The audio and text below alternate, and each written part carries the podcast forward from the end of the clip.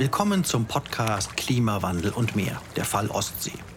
Wir sind unterwegs auf einer wissenschaftlichen Erkundungsreise an der Ostsee, unterwegs zu Forscherinnen und Forschern des Leibniz-Instituts für Ostseeforschung Warnemünde, des Thünen-Instituts für Ostseefischerei in Rostock, des Deutschen Meeresmuseums in Stralsund und des Bundesamts für Seeschifffahrt und Hydrographie in Rostock und Hamburg.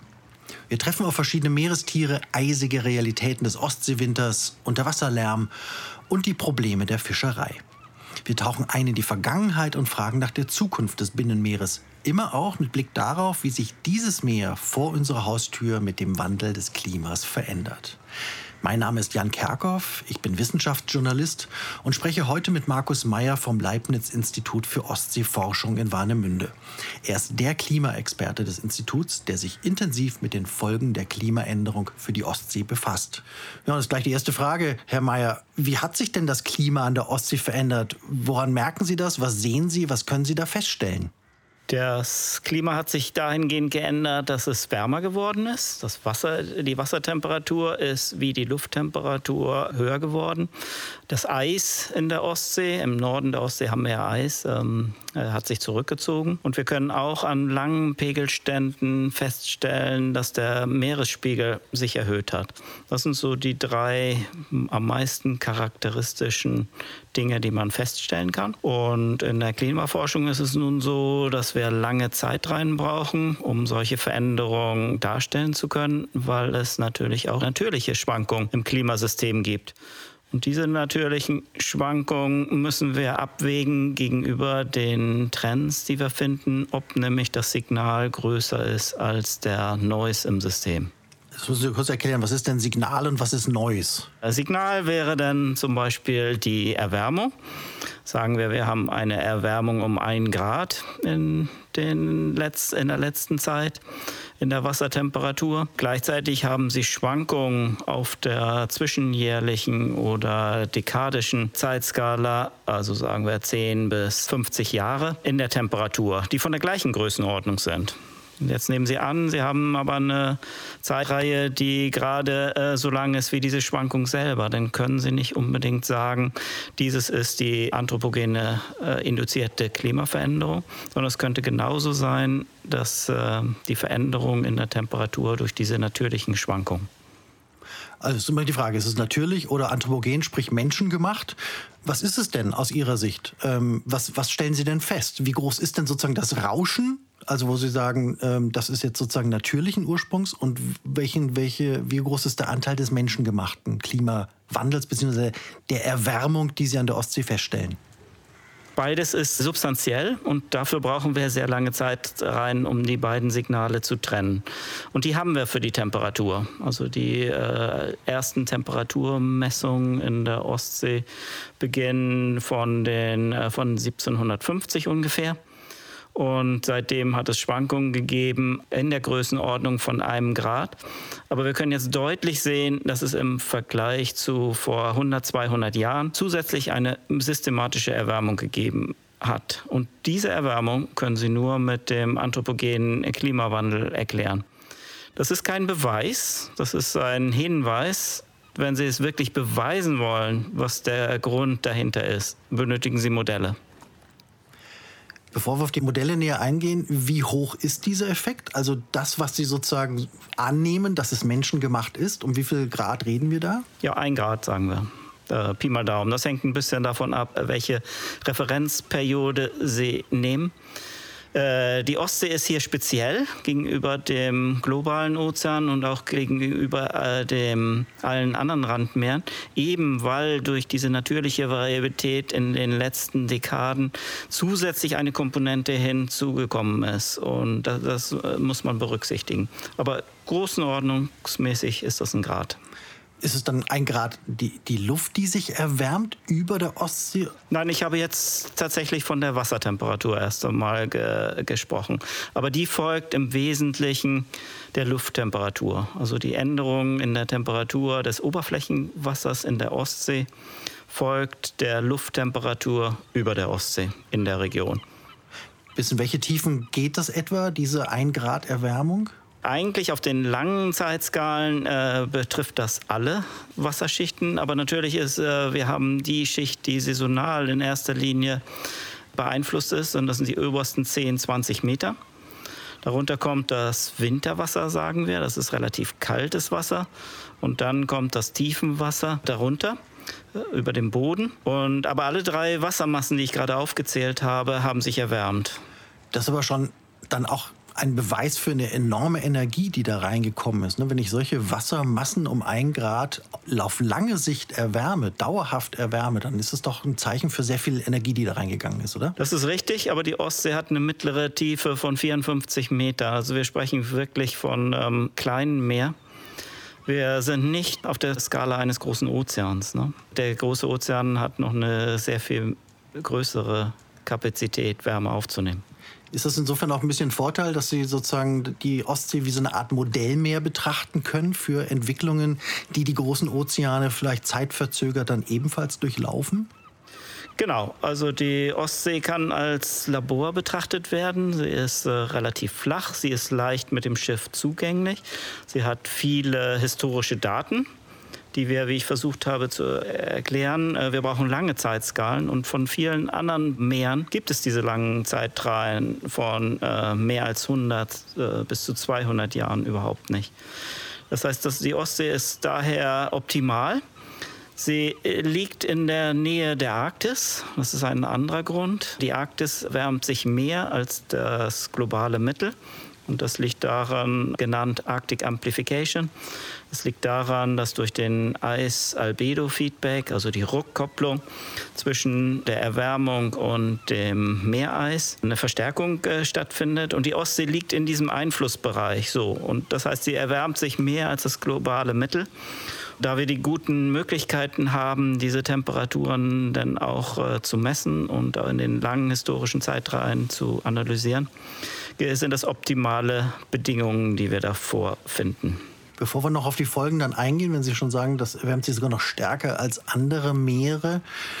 Ähm, Sie haben auch vorhin schon gesagt, dass Sie hier noch weitere Effekte gesehen haben. Ähm, und Sie haben auch schon angesprochen, dass es ja auch sozusagen großräumige Effekte gibt. Sie haben auch gerade erst eine Studie veröffentlicht, die das ja ebenfalls mit einfasst. Können Sie mal kurz erklären, worum geht es da und was sind das jetzt alles für Effekte, die da eine Rolle spielen, was die Erwärmung der Ostsee angeht? Es gibt diesen allgemeinen Effekt, dass das globale äh, Klima sich erwärmt, dadurch, dass Treibhausgase in die Atmosphäre eingeleitet werden. Zusätzlich gibt es natürliche Schwankungen im Klimasystem, die man auch berücksichtigen muss. Und das ist, die sind besonders stark auf regionaler Skala. Das heißt also zum Beispiel für die Ostseeregion. Und wir haben versucht, diese Signale zu trennen, indem wir mehr über diese internen Schwankungen versucht haben herauszufinden. Und eine dieser Muster, atmosphärischen Druckmuster, die sehr bekannt sind, heißt äh, nordatlantische Oszillation.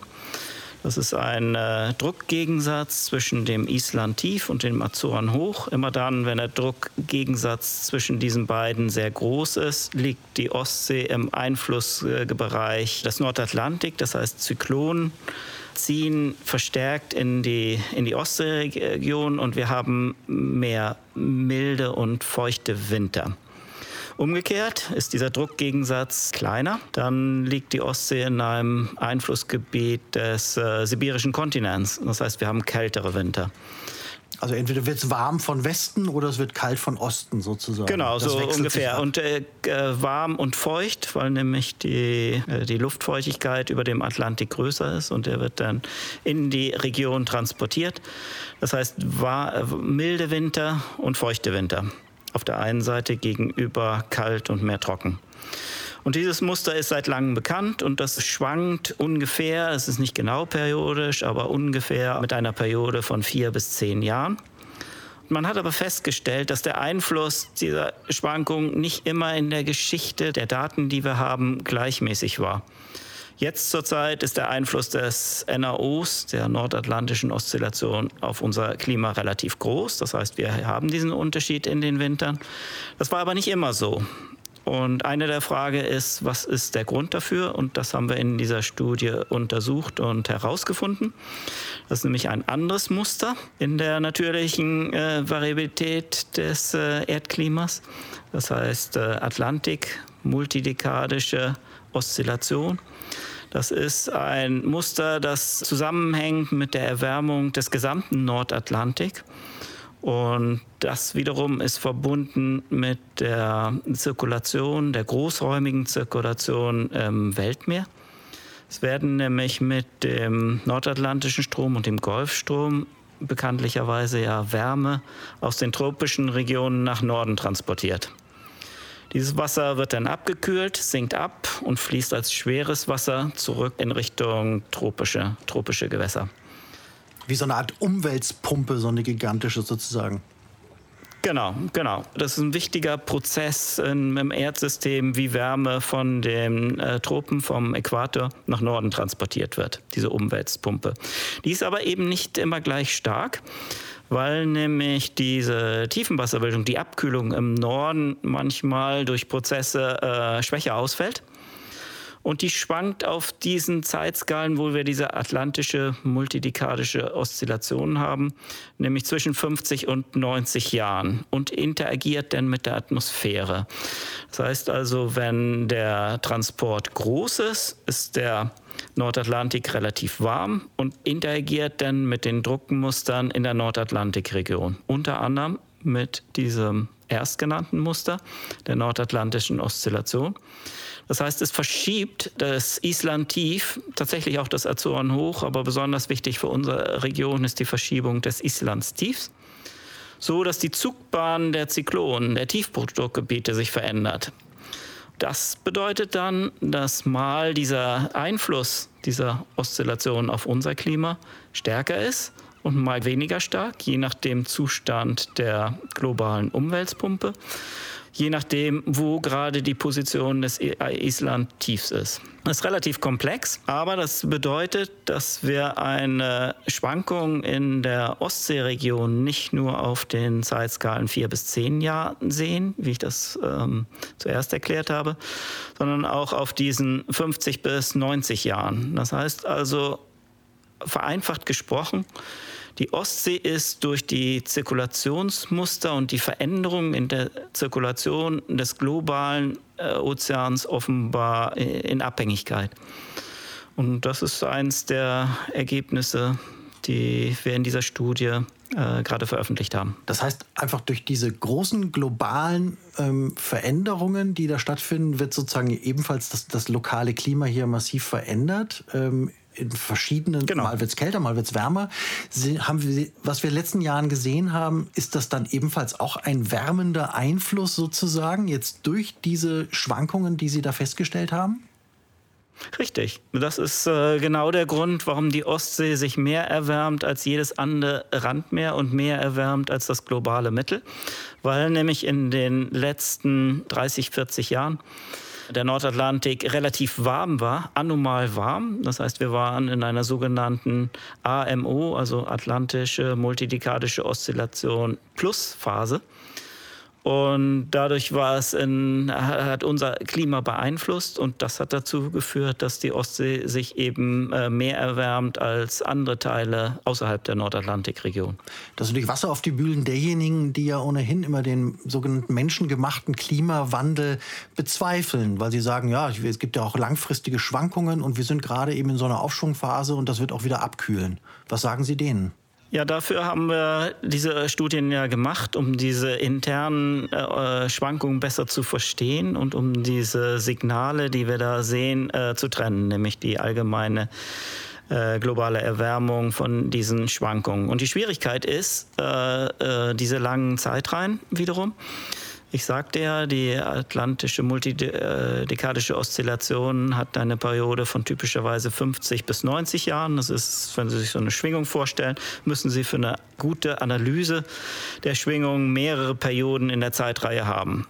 Das heißt also, es wird sehr schwierig, das mit Beobachtungsdaten zu machen, weil die Zeitreihen einfach mit 200 Jahren maximal viel zu kurz sind. Also ist unser Ansatz gewesen, Paläoklimasimulationen zu verwenden. Das heißt, Modelle zu verwenden und die Zeitreihen mithilfe der Modelle äh, zu erweitern, zu verlängern. Dass wir viele von diesen Schwankungen da drin haben. Und die können wir dann genau studieren. Wir können gucken, ob das, was wir in den Beobachtungen finden, dem im Modell übereinstimmen. Und wir können gucken, ob diese Schwankungen denn, ähm, ja, was für eine Eigenschaften die haben, ob wirklich diese Wechselwirkungen mit dem Island-Tief, wie ich sie beschrieben habe, stattfinden. Und das können wir dann übertragen auf äh, unser wirkliches System und daraus die Schlussfolgerung für die Schwankungen äh, der letzten ja, 100 Jahre ziehen. Und da ist es eindeutig so, grundlegende Ergebnis der Studie, dieser AMO ist einfach wichtig. Der kommt dazu. Aber der Schlusssatz ist natürlich, irgendwann geht er auch wieder in seine kalte Phase. Das heißt also, wir haben dann eine globale Erwärmung und ein anormal kaltes Signal von dem AMO. Das heißt, er wird es zeitweise kompensieren. Und das auf der globalen Skala kennt man das und hat auch in der Literatur beschrieben. Der globale Hiatus, der wurde auch bei Klimakritikern zum Anlass genommen, die globale Erwärmung in Frage zu stellen, nur weil eben für eine gewisse Zeit aufgrund der natürlichen Variabilität der Erwärmung geringer war als in den Modellen. Aber das ist eben genau der Grund. Es ist die natürliche Varietät im Klimasystem. Man muss nur länger warten, dann wird man das anthropogene Signal wieder sehen. Können Sie das ins Verhältnis setzen? Wie stark ist das natürliche Signal versus menschengemachtes Signal? Also jetzt im, im, im, jetzigen Klima sozusagen ist es äh, zum Teil auf gleicher Größenordnung. Nicht ganz. Also ich würde sagen, das Klimasignal ist schon größer. Und es wird dann eben mit immer stärker werdendem Klimasignal, wenn wir zum Beispiel von Wassertemperaturerhöhung von zwei bis vier Grad am Ende äh, dieses Jahrhunderts sprechen, denn es ist eindeutig, dass das Klimasignal stärker ist als diese natürlichen Schwankungen. Also das Menschengemachte. Genau. Sie haben kurz die Modelle angesprochen. Können Sie das aber nochmal erklären? Wie muss ich mir so ein Modell vorstellen? Was machen Sie da genau, wenn Sie sagen, Sie müssen mit Modellen operieren oder mit Modellen arbeiten, um eben genau diese Klimaschwankung natürlich wie menschengemacht letztlich herauszufinden? Gut, also das ist äh, relativ komplex, weil wir eine ganze Hierarchie von Modellen haben, also einen ganzen Zoo. Das globale Klima, wenn Sie das studieren wollen, können Sie nur mit einem globalen Klimamodell tun. Und das sind Modelle für die Atmosphäre, für die globale Atmosphäre, für den globalen Ozean und für das Meereis und die Landprozesse und so weiter weil nur der Effekt der zusätzlichen Treibhausgase kann auf der globalen Skala mit dem globalen Zirkulationssystem untersucht werden. So, und diese Modelle kann man sich vorstellen, dass die auf einem Raster funktionieren, auf einem Gitterraster. Und das ist relativ grob. Das heißt, die haben oftmals die kleinen Charakteristiken der Ostseeregion überhaupt nicht drin. Die sind deswegen keine schlechten Modelle. Sie sind gut für die globale Zirkulation, aber sie sind nicht gut für die Details, für die Eigenschaften der Ostseeregion. Also es könnte sein, so Flachwasserregionen oder wo große Flüsse reingehen oder Einbuchtungen und sowas, da, da könnte das Klima sozusagen lokal anders sein ähm, als sozusagen im großen Maßstab. Ja, oder Sie können auch es anders sagen, es ist einfach verschmiert. Die kleine Ostsee existiert in dem äh, Sinne gar nicht, auf dieser Raumskala der Modelle. Die ist einfach gar nicht da. Ne? Also sie könnte, äh, auf der einen Seite kann es ein kleiner See sein äh, in, in, solchen Modellen, es könnte aber auch einfach eine Bucht des großen Nordatlantiks sein. Aber die genauen physikalischen Eigenschaften der Ostsee, wie sie ist, können diese Modelle wegen der groben Auflösung, wegen des groben äh, Rasters nicht unbedingt äh, abdecken. Also wir, arbeiten wir mit regionalen Modellen und die sind wiederum regionale Atmosphärenmodelle, die dann angetrieben sind am Rand von den Daten der globalen Modelle, also von der globalen äh, atmosphärischen Zirkulation und die gekoppelt sind mit Ozeanmodellen der Ostsee und mit Landoberflächenmodellen der Ostsee, um das ähm, äh, ja, regionale Erdsystem damit zu studieren. Und die haben dann den Nachteil, dass sie eben nicht die ganze Erde abdecken, aber den Vorteil, dass sie die Eigenschaften der Ostsee selbst und der Einleitung durch die Flüsse, also der von dem großen Wassereinzugsgebiet der Ostsee und so weiter besser abbilden. Woher wissen Sie denn, dass diese Modelle das gut abbilden, beziehungsweise dass Sie hinterher durch diese Modelle tatsächlich das an Klimaveränderungen wiedergespiegelt bekommen, was eben mit entsprechender Wahrscheinlichkeit, nehme ich jetzt mal an, dann auch wirklich real der Fall sein wird oder der Fall ist? Na, wir haben ja die angesprochenen äh, Beobachtungsdaten, lange Zeit rein. In Klimamodellen ist wegen der natürlichen Variabilität, die nicht in den Modellen immer eins zu eins mit der Wirklichkeit sein muss, ein Vergleich schwierig. Da ist eigentlich nur ein statistischer Vergleich möglich. Aber wir haben die Möglichkeit, tatsächlich Beobachtungsdaten von atmosphärischen Daten, also sagen wir, wir äh, fokussieren jetzt mal wirklich auf die Ostsee selbst, vorzugeben. Sagen wir Lufttemperatur, Windgeschwindigkeit, Niederschlag. Wir nehmen diese langen Daten, äh, treiben damit ein äh, Ostseemodell an über das kann man tatsächlich tun über äh, einen Rekonstruktionszeitraum seit 1850. Und dann haben wir die historischen Beobachtungsdaten, die da sind, äh, die langen Pegelstände, die Daten der Feuerschiffe, des äh, Monitorings und so weiter und so fort. Und dann vergleichen wir. Gibt es Abweichungen? Können, Sie die, können die Modelle das äh, im Großen und Ganzen äh, wiedergeben, was die Daten uns sagen, die Beobachtungsdaten? Und dann werden wir feststellen, naja, die Modelle sind nicht perfekt, aber irgendwann muss man dann so im Schluss kommen, nun sind sie gut genug. Und wir können diese Studien nämlich weiter in die Zukunft oder weiter in die Vergangenheit extrapolieren, wirklich tun. Das ist eine Abwägungssache. Ne? Sie können sich vorstellen, die Veränderungen, die wir für die Zukunft erwarten in 100 Jahren, sind exzeptionell. Die sind sehr viel größer als die Veränderungen, die wir in den letzten 100 oder 200 Jahren gesehen haben. Das heißt, die Annahme ist, die Modelle können trotzdem die physikalischen Prozesse, ohne dass wir diese starken Erwärmungen je studiert haben, richtig abbilden und die Erwärmung richtig wiedergeben.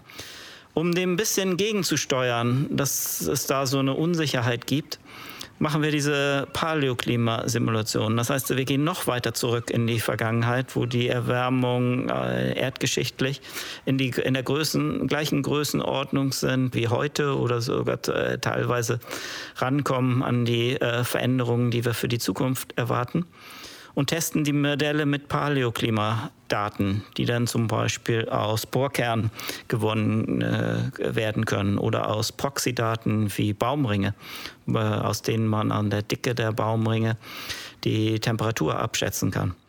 Das geht natürlich nur bis zum gewissen Grade, weil diese Daten, diese Paleodaten, diese Proxydaten äh, natürlich nicht so viele gibt. Solange wir uns in der instrumentellen Periode äh, befinden, Seit 1850 haben wir gute, viele Daten für die Ostsee. Die zeichnet das äh, besonders aus. Aber wenn wir weiter zurückgehen, äh, werden es natürlich immer weniger und dann gibt es nur einige wenige Bohrkerne und es wird äh, sehr schwierig. Aber das sind so die Methoden, mit denen wir arbeiten, um die Modelle zu validieren und um sicherzustellen, dass das, was wir für die zukünftigen Projektionen sehen, auch irgendwas mit der Realität äh, zu tun haben. Zu diesen Proxy-Daten gibt es auch einen eigenen Podcast in dieser Reihe. Wir sprechen mit Markus Meyer, Klimaexperte am Leibniz-Institut für Ostseeforschung Warnemünde. Ähm, diese Modelle, die Sie jetzt gerade angesprochen haben und erklärt haben, ähm, sind sozusagen Vorausberechnungen, die aber sehr gut validiert sind, die mit vielen, vielen Daten geprüft sind. Also sind nicht 100% sicher, ist klar, aber sie zeigen relativ wahrscheinlich auf, welche Entwicklungen sozusagen die Erwärmung nehmen wird in der Ostsee und für die Ostsee. Sie haben vorhin schon angesprochen, es könnte eben zwei bis vier Grad noch wärmer werden. Im Moment haben wir ein Grad etwa Erwärmung. Trotz alledem klingt das jetzt erstmal nach nicht sehr viel. Zwei Grad Wärme, wenn ich mir vorstelle, ich trinke eine Tasse Tee, die ist jetzt entweder 98 oder 100 Grad. Ähm, das wird nicht sehr viel Unterschied machen. Ich verbrenne mir auf jeden Fall die Zunge. Aber was bedeutet das denn, zwei bis vier Grad Wärme? Welche Folgen werden wir da haben? Ja, wir sprechen hier von mittleren Erwärmungen. Ne? Das ist also äh, die Jahresmitteltemperatur im Wasser, die projiziert. Und das ist eigentlich schon relativ viel. Das ist ja nicht nur die, äh, der einzelne Monat, den wir uns gerade angucken, sondern wirklich äh, für eine längere Periode. Jeder Monat ist um diesen Betrag äh, wärmer. Und das ist tatsächlich schon eine ganze Menge, weil viele der Prozesse, die im Meer abspielen, äh, sowohl im Ökosystem, aber auch äh, auf der physikalischen Seite, die hängen von dieser Temperatur genau ab. Äh, zum Beispiel ähm, das, äh, die Bildung von Meereis. Also was das bedeutet in den, im vergangenen Klima. Ich nehme jetzt mal die letzte schon sehr warme Periode, die wir beobachtet haben, aus. Also sagen wir das Klima in der Zeitperiode 1960 bis 1990. Dann ist die Ostsee im Mittel jeden Winter zur Hälfte mit Eis bedeckt gewesen. Und wir erwarten bei einer Erwärmung dieser Größenordnung zwischen 2 und 4 Grad, dass das auf ein Viertel oder weniger absinkt. Das heißt also Meeresgebiete wie die Bottensee, die heute im Mittel oder in, in dieser äh, Referenzperiode im Mittel gefroren waren, werden im Mittel eisfrei werden und äh, große Teile des ähm, finnischen Meerbusens genauso. Das ist schon eine riesige Veränderung für diese Seegebiete. Klingt doch erstmal gut. Weniger Eis ist doch super für die Schifffahrt. Ne? Ich brauche keine Eisbrecher mehr, die Häfen werden nicht mehr zugefroren sein. Ja, für, wenn Sie das so sehen, äh, richtig, aber gut und schlecht hier als äh, Kriterium zu nehmen, ist ein bisschen kritisch, weil es gibt Veränderungen und diese Veränderungen äh, sind vielschichtig und einige davon äh, kann man als gut bezeichnen, andere als schlecht. Darum den Gesamtschlusssatz würde ich nicht wagen. Also was bedeutet weniger Eis? Gut, die äh, Eisbrecher werden weniger gebraucht und äh, ähm, es ist gut für die Winterschifffahrt. Kein Eis bedeutet auch mehr Licht für den Ozean. Also die Produktion könnte theoretisch ansteigen im Meer, die Algenproduktion. Es ist aber schlecht für Lebewesen, die vom Eis abhängen, wie zum Beispiel die Ringelrobbe. Die Ringelrobbe äh, bringt die, ihre Jungen äh, auf dem Eis zur Welt und äh, wenn das Eis nicht mehr da ist, äh, gibt es ähm, Fortpflanzungsprobleme. Es gibt andere Dinge, wo man diskutieren kann, ist es gut oder schlecht. Äh, wenn kein Eis da ist, sind die Wellen höher im, im Winter. Es gibt dadurch mehr Vermischung im Ozean und es gibt mehr Aufwirbelung des Sediments, das dann mobil wird und äh, transportiert wird. Wir nennen das Resuspension. Das sind alles Veränderungen im System, die auf relativ kurzer Zeitskala, nämlich auf dieser, äh, in diesem Zeitraum, bis äh, Ende dieses Jahrhunderts stattfinden und an die sich das äh, Ökosystem dann anpassen muss. Und äh, ich glaube, da liegt das, die große Herausforderung. Kann das System sich auf diesen relativ kurzen Zeitskalen anpassen, um in ein neues Gleichgewicht zu kommen? Und dann ist die Frage eigentlich gut oder schlecht redundant. Zum Thema Eis gibt es auch noch einen eigenen Podcast, ebenfalls in dieser Reihe. Ähm, Sie haben gerade auch angesprochen, es kann dann zu mehr Algenwachstum auch kommen durch die Erwärmung des Wassers. Ähm, das war in den letzten Jahren, kam das auch immer wieder in der Presse vor, Blaualgenblüte. Können Sie mal erklären, was ist das genau und wie wird das sozusagen angestoßen durch die Klimaerwärmung? Die Algen, von denen wir hier sprechen und die das besondere Problem darstellen, sind die Blau-Grün-Algen. Äh, das sind Bakterien die sich insbesondere am Ende des Sommers ausbreiten. Und zwar äh, kennzeichnen die sich im Vergleich zu anderen Arten durch die Möglichkeit, dass sie Stickstoff aus der Atmosphäre, aus atmosphärischem Gas fixieren können. Im Allgemeinen ist es ja so, zur ähm, Produktion von Biomasse, also der Photosynthese, werden Nährstoffe benötigt, Stickstoff und Phosphor. Und das wird äh, von den anderen Algen dazu ausgenutzt, um eine äh, Frühjahrsblüte auszulösen. Wenn dann am Ende dieser Periode der Stickstoff ausgebraucht ist, kommen die Cyanobakterien ins Spiel, weil sie dann einen Wettbewerbsvorteil haben, nämlich dass sie den Stickstoff, der gelöst im Wasser nicht mehr vorhanden ist, aus der Luft, aus dem N2-Gas aufnehmen können und dadurch ähm, sich vermehren können. Und das ist gewöhnlich in den Monaten Juli, August in, in, in, der Ostsee. Ist ein bisschen, der hängt davon ab, wo wir uns in der Ostsee befinden. Und diese Algen breiten sich dann zurzeit massiv aus, weil der Phosphorgehalt äh, relativ hoch ist im Oberflächenwasser. Und äh, wenn diese Algen absterben, bilden sich so Algenteppiche an der Meeresoberfläche und das riecht gammelig, also riecht nicht so gut. Und einige dieser Arten sind auch schädlich. Also da muss man ein bisschen vorsichtig sein und baden ist dann nicht zu empfehlen. Also die sind toxisch, die, die geben Giftstoffe ab. Genau, und die breiten sich über große Fläche. Äh, sie sind toxisch, äh, einige der Arten, und sie breiten sich über eine große Fläche der eigentlichen Ostsee aus. Das heißt, die werden, das Wachstum dieser Algen wird letztlich durch die Nährstoffe induziert, aber welche Rolle spielt dann da der Klimawandel bzw. die Klimaerwärmung eine Rolle? Die, das Vorhandensein von Phosphor im Wasser ist eine der großen Voraussetzungen. Aber dass es wirklich zu einer Blüte kommt, muss, äh, ist, dass das Wasser eine bestimmte Temperatur haben muss. Man sagt so ungefähr bei 20 Grad. Optimale Wachstumsbedingungen sind bei 25 Grad. Das reicht aber auch nicht aus. Es muss Licht da sein. Also es äh, muss ähm, äh, relativ wolkenfrei sein, klare ähm, äh, Sommerverhältnisse und es darf nicht sehr windig sein, weil wenn es windig ist, dann wird die obere Schicht ähm, äh, vermengt und dann können sich, äh, dann können sich diese Akkumulationen ähm, dieser Algen nicht äh, bilden. Und welche Folgen hat das letztlich dann für die Wasserqualität? Weil irgendwann werden diese Algen ja, also irgendwann wird es ja wieder kühler werden im Herbst, es wird auch mehr Stürme geben, da wird das durchmischt, dann würden die ja verschwinden. Ähm, haben die denn sonst noch irgendwelche sozusagen Spätfolgen? Richtig, weil das tote Material, das tote Algenmaterial, diese Teppiche, die man sieht, das sind tatsächlich nicht die lebenden, sondern schon die toten, aufgeschwemmten Algen oder Bakterien, die man sieht. Und die werden zersetzt, sinken ab und auf dem Weg äh, in der Wassersäule nach unten, wenn das organische Material absinkt, äh, finden Zersetzungsprozesse statt und das geht dann auch noch weiter fort ähm, unten im Sediment, also wenn das organische Material unten angekommen ist.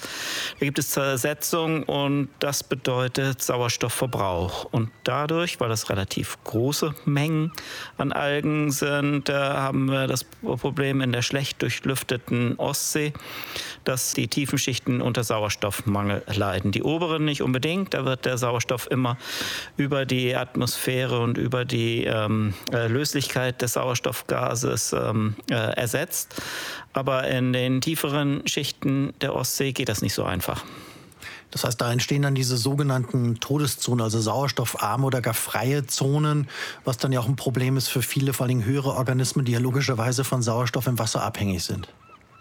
Richtig, diese Todeszonen oder wir nennen das äh, Hypoxie oder eben Sauerstoffarmut. Das ist gewöhnlicherweise so eine Grenze bei zwei Milliliter pro Liter ähm, Bodensauerstoffgehalt.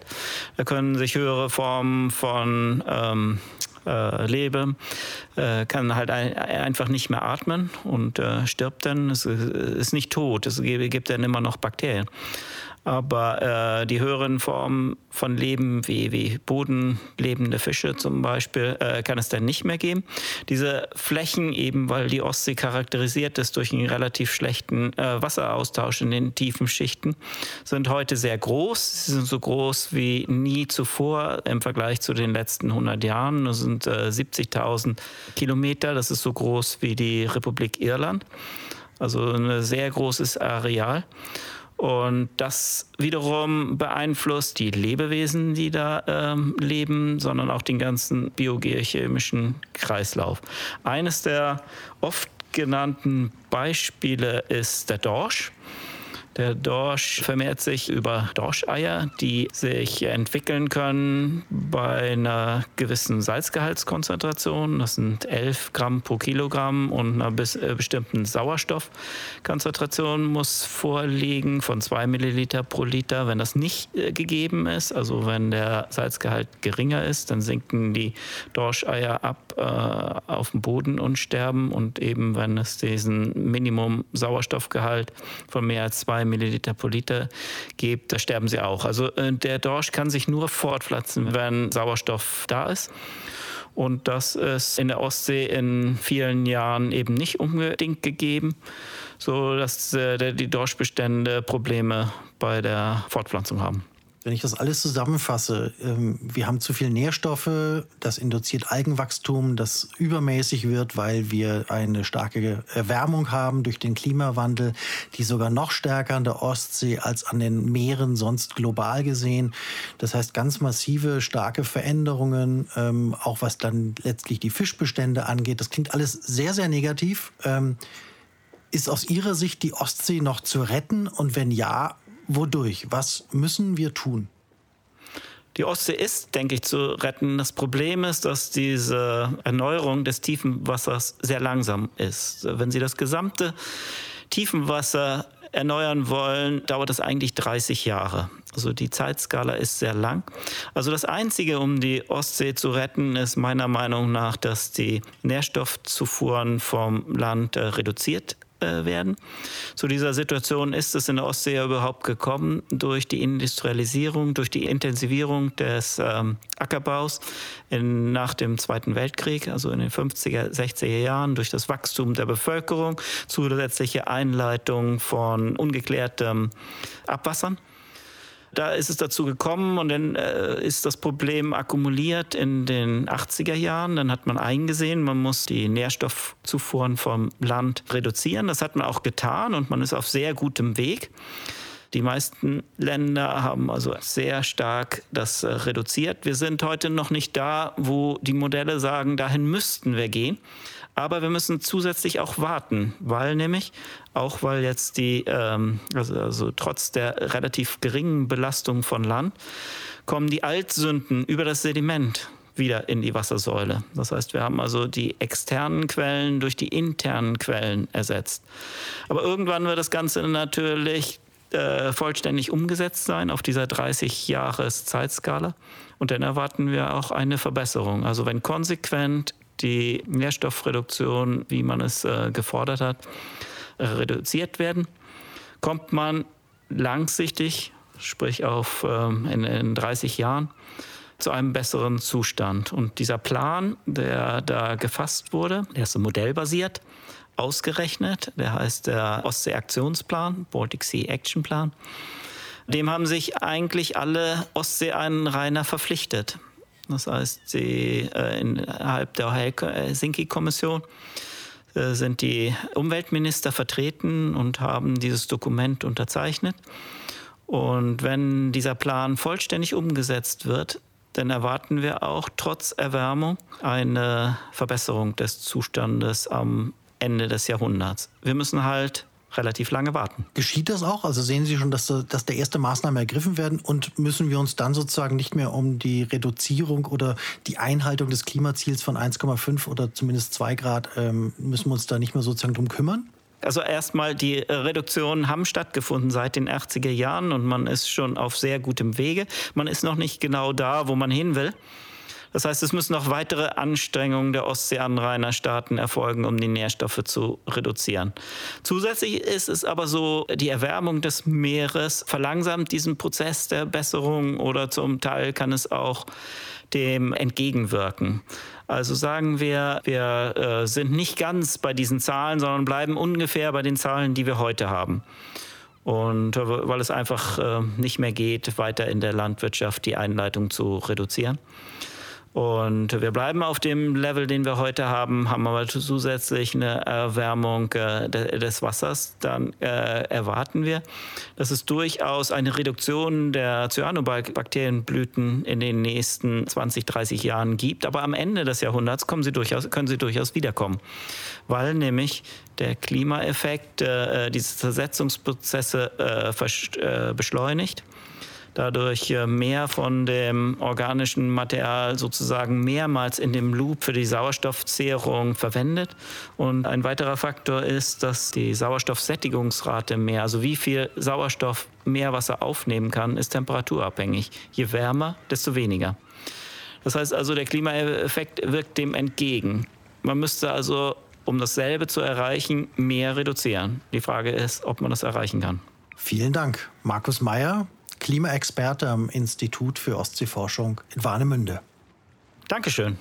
Hören Sie sich auch die anderen Podcasts dieser Reihe an. Spannende und aufschlussreiche Gespräche zum Klima und dem Klimawandel an der Ostsee, zu Fischerei, zu Kegelrobben und Schweinswalen, zur zugefrorenen Ostsee im Winter und zum Problem des Lärms unter Wasser, was er bedeutet und wie man ihn bekämpfen kann. Mit Wissenschaftlerinnen des Leibniz-Instituts für Ostseeforschung Warnemünde, des Thünen-Instituts für Ostseefischerei in Rostock, des Deutschen Meeresmuseums in Stralsund und des Bundesamts für Seeschifffahrt und Hydrographie in Rostock und Hamburg.